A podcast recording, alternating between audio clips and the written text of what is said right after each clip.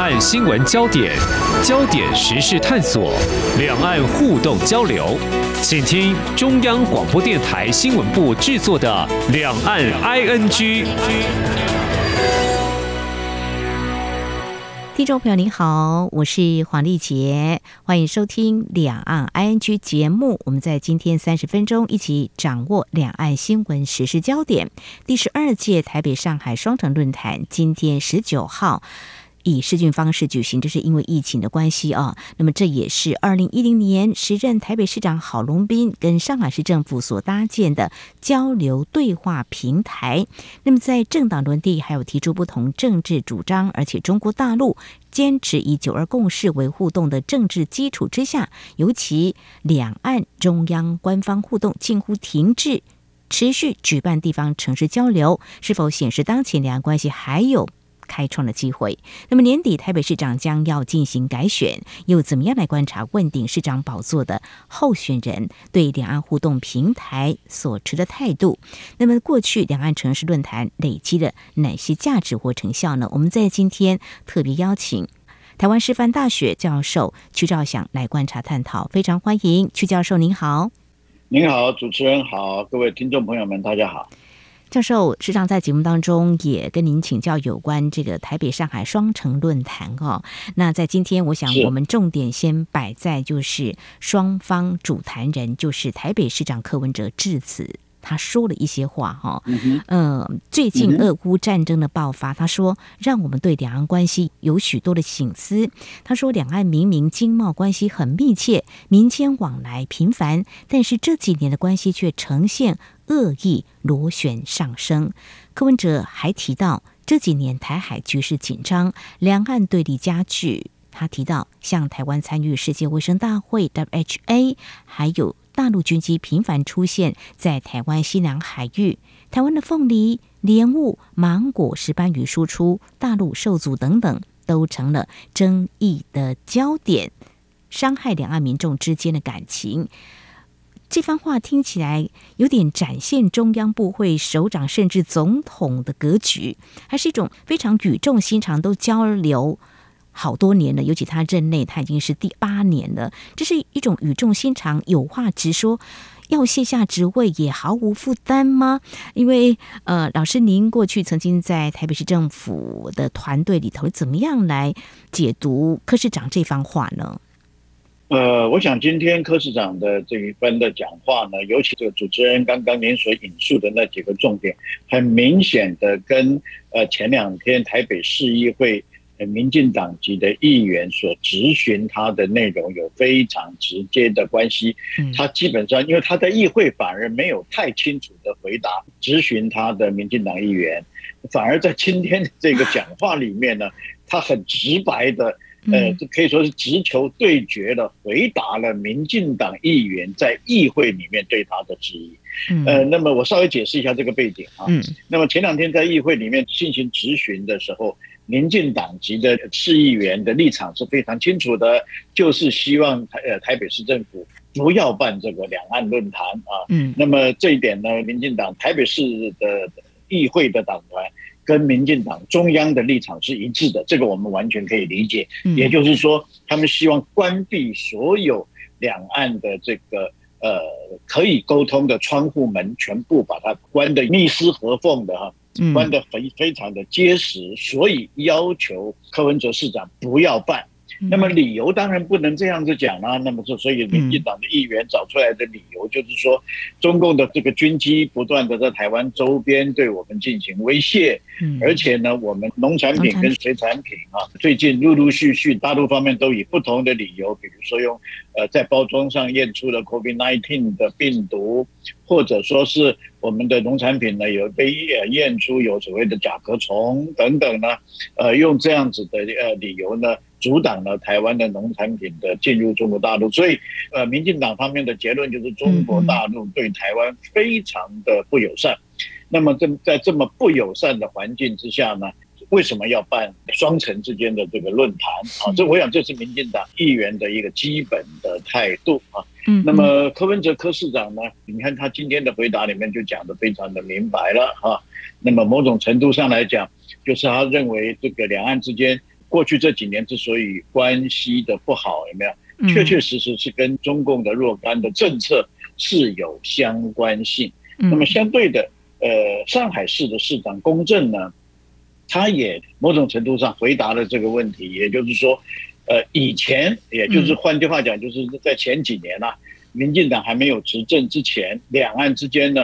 都没有这些问题的存在，中共的军机也不会绕台，那么台湾。销售到中国大陆去的产品呢，非常的畅通，而且某种程度上，比如说我们对于石斑鱼来讲，台湾的石斑鱼基本上是以中国大陆为最主要的一个外销市场。我们台湾人其实，在前几年我们都吃不到非常可口的我们台湾人自己的这个石斑鱼，对，哎，现在等于是呃大陆方面、台湾的民进党方面跟。柯文哲柯市长这边，他们各自都把他们各自对于这个问题的立场说清楚，说清楚。今天媒体也相当的好奇，跟我一样啊，就觉得柯市长的谈话很直白哦，也很强硬啊，是不是？因为他借 期将满，没有任何的包袱啊。呃，但是柯市长就回答媒体的提问，就说：其实以前两岸双城论坛的时候，我私底下也会讲很多啊。相信会传达到上面去。今天只是表达一些台湾人民不爽的地方哦。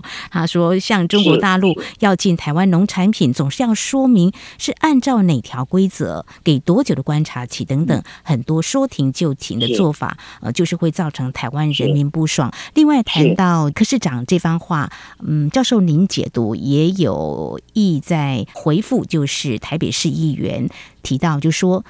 这个台北上海双城论坛。应该思考没有举办的一个必要。我还记得二零二零年的时候，在节目当中也请教了曲教授。那我们也谈到当年的双城论坛，那个时候柯市长在论坛致辞，他就说：两岸交流比断流好，合作比对抗好，一家亲比一家仇好。同时，他也重申大家非常熟悉的五个互相原则：互相认识、互相了解、互相尊重、互相合作、互相。谅解。那当时的上海市长龚正呢，他重申两岸一家亲。好，我们接下来就来看上海市长龚正今天在致辞的时候是表示。呃，其实柯市长所提到有关两岸交流问题，他相信过去都曾经得到很好的解决，但是也没有解决哦。柯市长今天在媒体的读访的时候也做了一些说明，希望中国大陆也能够呃听到哦。另外他，他呃提到龚市长说这些问题也再次证明两岸交流离不开共同的政治基础，就是也提去年他再次也提到双城论坛就讲过的两岸一家亲的理念，可见就是说，呃中国。中国大陆的官方他坚持九二共识的政治基础，但是在对于地方的交流这个部分，两岸一家亲是可以过关的。所以可以说，过去八年来，柯市长就是以两岸一家亲，他觉得多互动交流是比较好的，是可以来进行互动交流，并不一定要接受九二共识这个词，这些字句含在口中说出来才可以来交流，可以这样说吗？过去八年，是的。呃，我应该这样讲哈，这不我们就以您刚刚所说的过去八年来讲，有没有八次的双城论坛，我自己亲身参与了四次，嗯，其中有呃两次代表台北市政府跟对岸签署了公务员的交流的呃训练计划啊，呃，所以换句话讲，过去这八年其实基本上，特别是头四年啊，那么这两年当然多少也受到了 COVID-19 的。呃，疫情的影响啊，所以大大概都只能够透过视讯这种不是那么直接的接触的方式哈，所以自然效果会打折扣。嗯，但是相对的来讲，前面的五次两边都是直接接触的，那么地方政府的接触，其实某种程度上，呃，不会触及到政治性太高的议题。我讲的是议题啊，为什么呢？因为。基本上我们可以跟对岸谈的，不管是教教育的交流、环保的交流、交通的交流、呃卫生的交流，各方面的交流，你全部不能够超越中央政府所给你的一个规范。嗯啊，那么中央政府包含了中央的各部会，尤其是陆委会，我们所有要签订的内容，全部要在事先报我们的呃陆委会。嗯啊，所以换句话讲，地方的接触，它的政治性，老实说。不是那么的高，它行政性是有，但是呢，两岸既然要接触，尤其是现在，某种程度上来讲，九二共识，的确你可以不去碰触它。我指的是地方政府啊，中央政府几乎绕不开这个问题。但是九二共识所谓一个中国各自表述，呃的这一个原则呢，你绕不开。各自表述，中共从来不提啊。但是一个中国的原则，呃，你是用两岸一家亲，还是用什么样的方式你来表述？你只要表述了这个概念，对中国来讲，那就是他就可以开绿灯给你。特别是地方政府啊，所以你看双城论坛，对岸对双城论坛的要求规格也好，或者他要求的。我们这边所给予他的那个政治态度也好，相对于中央来的松一点，嗯，但是中央跟中央的接触，九二共识几乎是绕不开的。不过今天我趁这个节目，我也可以跟大家呃谈一个概念，呃，九二共识这个名词，其实到今天为止，到今年为止刚刚好满三十年，就三十年的时间，其实真的是不算短啊。是，那么呃，时空环境也变了。所以呢，九二共识是不是还要继续用这个名词？我觉得有可能可以跟对岸做一些的讨论。可是我刚刚也讲了，九二共识的基本精神对对岸来讲，这个是绕不开的，因为这也是北京不管我们是这个跟对方的政府官员接触也好，尤其是跟他们的学界智库的人接触也好，对他们来讲，觉得两岸之间如果没有这样子一个共通的基础的话。那就不是两岸关系，那就是两国关系了。那两国关系这个对中华人民共和国来讲，从中央一直到地方，甚至到老百姓，他们基本上都没有办法接受。嗯，所以如何去找到一个共同的政治基础，让两岸的中央的部门能够通话，缓和两岸之间的关系，我想这一点呢是。将来解开两岸现在僵局的一个非常重要的一个，就是呃，如果我把它形容成为说，我们想要打一把新的钥匙，能够打开两岸之间现在互相僵持不开的这个门的话，那么势必要朝我刚刚讲的那一个方向去着眼。如果我们的着眼的方向是一定程度上作为美国在东亚地区。打一场代理人战争的这样子的一个角色，自我期许的话，那我必须要讲，两岸关系不但不可能再重启两岸关系的呃大门，甚至于现在的和平的状况都会受到非常严重的威胁。我想我也这这一点我同意刚才您所引述的，呃，柯市长今天的这个讲法。俄乌战争里面，某种程度上真的是可以给台湾人民呢做一个好好思考的背景。俄罗斯，你看这个普亭呢，动手之前那一个非常长的那一篇演讲里面，基本上也是从历史的角度，俄罗斯斯拉夫民族的角度，嗯，因为他认定了俄罗斯人跟乌克兰人都是属于东斯拉夫族群，嗯，他是同一个民族之下。那现在因为政治意识形态发生了对立，然后产生了这场战争，两岸之间跟这个像这个状，再从这一点来看，它真的有相当的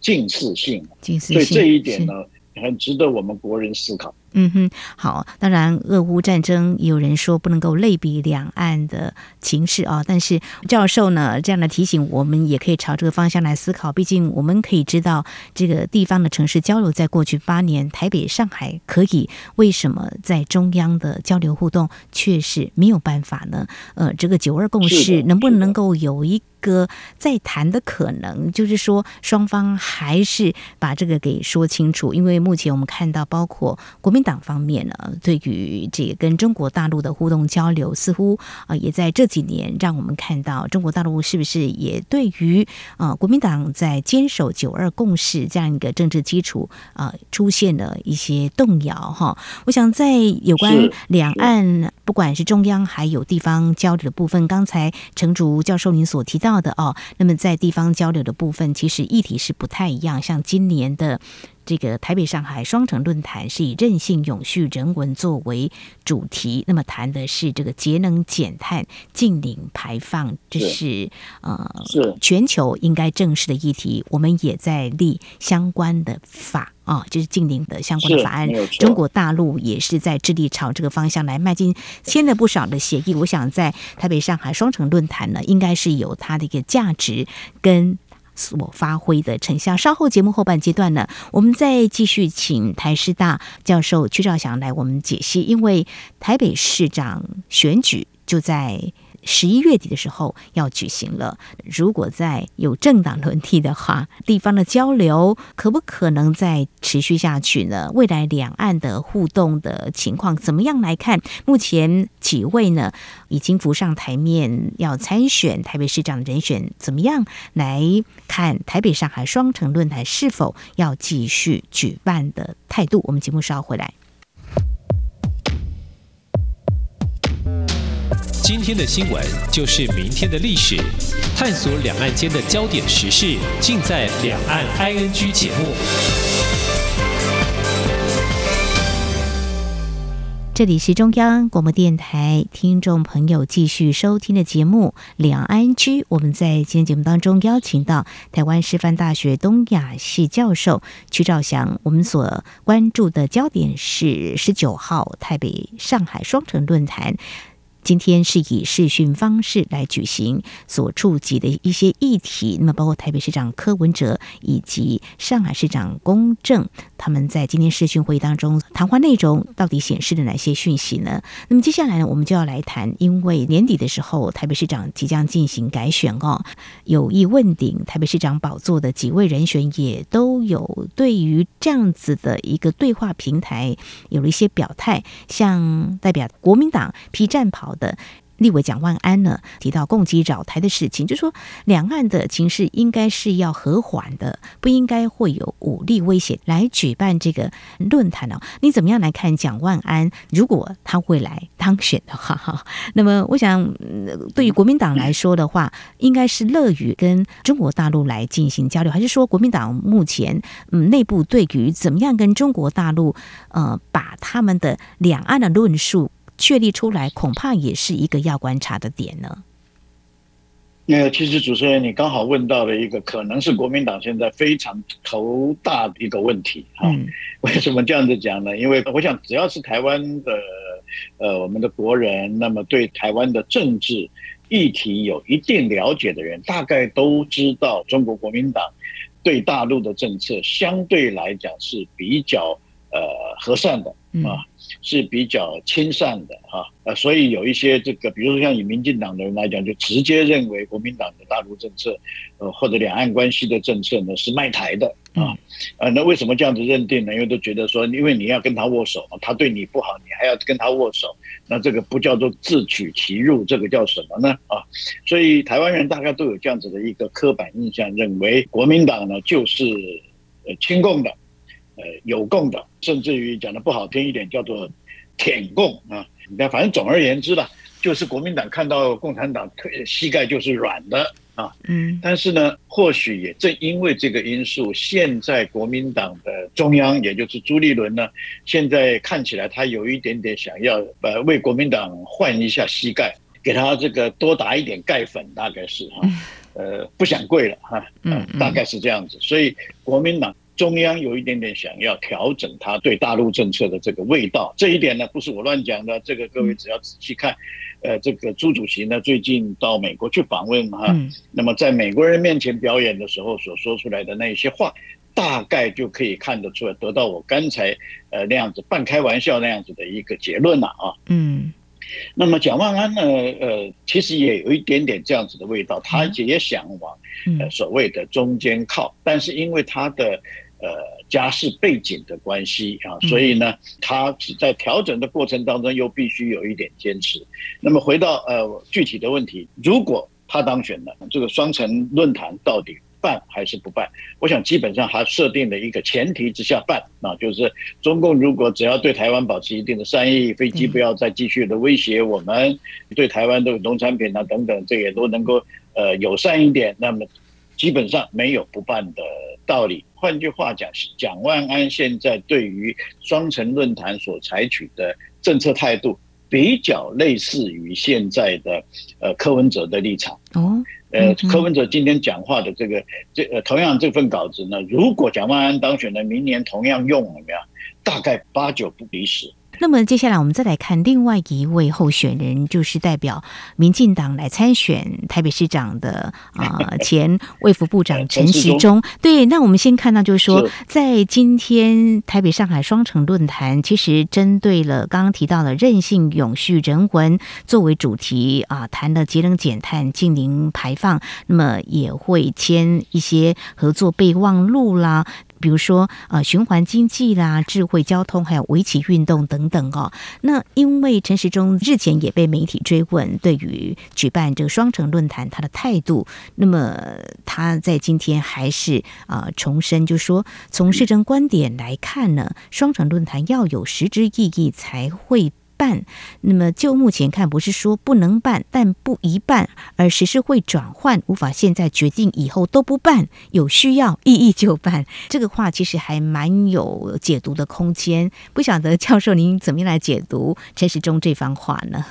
呃，我想陈前部长或者说这个现在的这个陈候选人，他讲的话非常容易理解，虽然这里面弯弯绕绕绕得非常远，但是我们把政治性的包装语言。剥除掉的话，其实它道理非常的简单。民进党中央继续执政的话，中央说办我就办，中央说不办我就不办。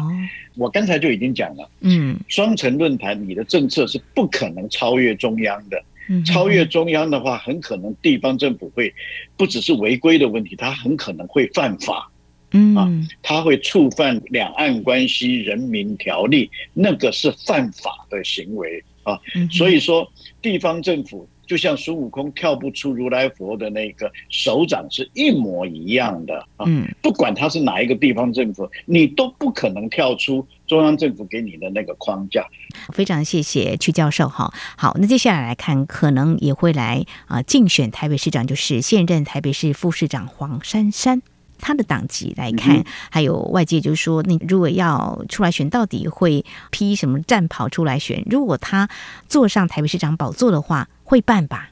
您怎么样来观察？其实，呃，这个主持人，您刚刚最后那一句话很有意思，会办吧？啊，那个你看您的这个口气是非常有意思的哈。其实黄珊珊的状况哈，要回答这个问题，我们要先看他的党籍。你刚刚讲的一点都不错。嗯，黄珊珊刚刚开始从政的时候，他是以新党的推荐的公职人员的身份当选了台北市议员。后来，那么他转入了亲民党，以亲民党的身份呢，那么当选过市议员，也曾经参选过港湖区的立法委员，可是输给了现任立法委员高嘉瑜啊。所以换句话讲，他过去的党籍是是也同时也后来是加加入的亲民党。他到今天为止，就我所知道，他到今天为止，他没有加入台湾民众党，所以呢，年底的选举，他很可能用的参选的身份是无党籍。既然是无党籍，那么他可能就会依偎在呃刚才我们谈过的国民党跟呃这个民进党的中间。换句话讲，就是回应刚才呃主持人你最后的那个这会办吧啊，他很可能会在这两者之间依偎了。就状况可能允许的时候，两岸关系不错的时候，哎，那他很可能就会办。嗯，可是呢，如果两岸关系的状况不是很好的时候，他不会办。好，最后我再提一点，以我对珊珊的私下的了解，因为我跟他有点私交。不是光目前这个短短的几个月啊，过去长时间我对黄珊珊的观察跟了解，他对两岸事务的工作不是非常的感兴趣。哦，啊，他对呃目前两岸关系呢，跟大家过去各位的猜测认为说，他一定是一个很难的人，他一定是对中国是呃亲共舔共的的人。其实就我所知道，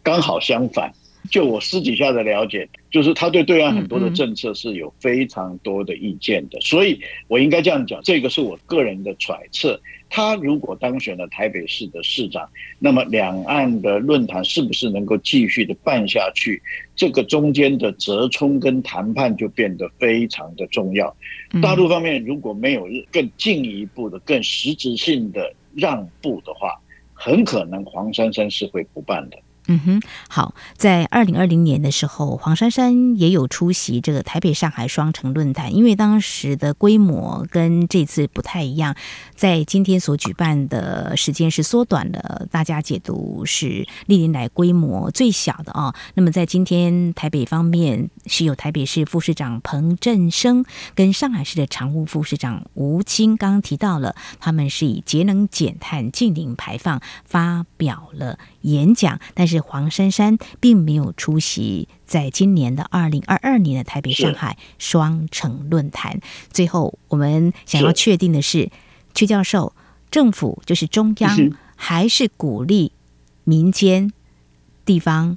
跟中国大陆交流吧？过去八年，台北上海双城论坛可以举办，也是中央开的绿灯，可以这么说吧？嗯，未来应该也是如此。呃，是的。呃，我想当然，呃，双城论坛可以办，跟中央没有强力去阻挡是有关系的。但是中央是不是开的绿灯啊？这一点可能就这一点只有柯文哲柯市长内心里面最了解了。我们常常讲嘛，寒天饮冰水的这个冷暖他是自知的哈。但是呢，我们总的来看两岸关系，从过去到现在，也就从马政府的时代到现在蔡政府的时代，我们必须要讲马政府时代的时候是所谓先经后政。先经济后政治，现在的呃蔡政府时间是只经不政，经济当然是可以往来啊，但是政治呢是完全不碰，所以在这样子的一个状态之下，台北市仍旧能够维持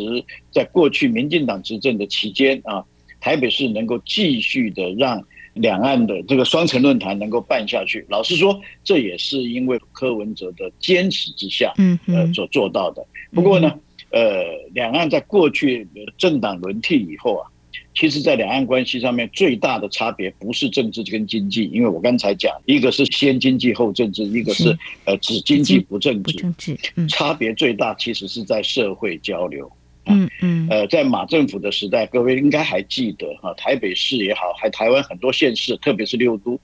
很多景点都几乎都拥塞大陆来的观光客。嗯，这几年当然也有疫情关系也受影响，各位可以发觉到，我们的所有的商店也好，百货公司也好，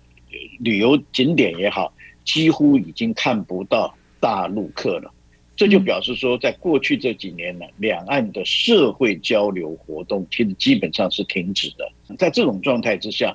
呃，我个人这是我个人对于这个双城论坛一个认知跟定位了。嗯，我觉得在这个两岸几乎都呃窗户也关了，门也关了，甚至门缝也都塞起来的状态之下，嗯，两岸之间在台北市跟上海市还维持着一个通气孔？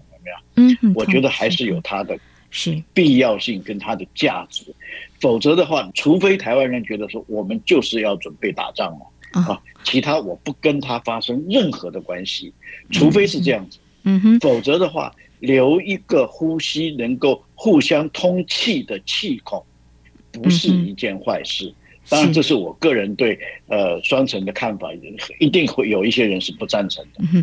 呀，非常谢谢邱教授提出您个人的观点哈。我想两岸还是要多交流的，即便有一些所谓的互动的政治基础还没有找到，是不是可以有其他共识的可能？大家还是要共同努力的啊。那。中国大陆的对台工作是不是也有一些调整？比如说单方面的操作，呃，在台湾比较没有看到两岸的交流。我想两岸都应该要正视这样一个问题啊、哦，所以我们乐见两岸的民间社会交流还是要持续开大门啊，不要只是一个通气孔。我们希望这样才能够促进两岸的互动跟了解哦。好，我想在今天我们是针对的台北上海双城论坛双方的主谈人。立场跟相关的一些谈话。那么究竟是放出哪些讯息？那么台北市长改选之后，台北上海双城论坛是否续办？又有哪些观察指标呢？在今天非常谢谢台湾师范大学东亚系教授曲兆祥非常专业的解析还有建议，非常谢谢曲教授，谢谢您。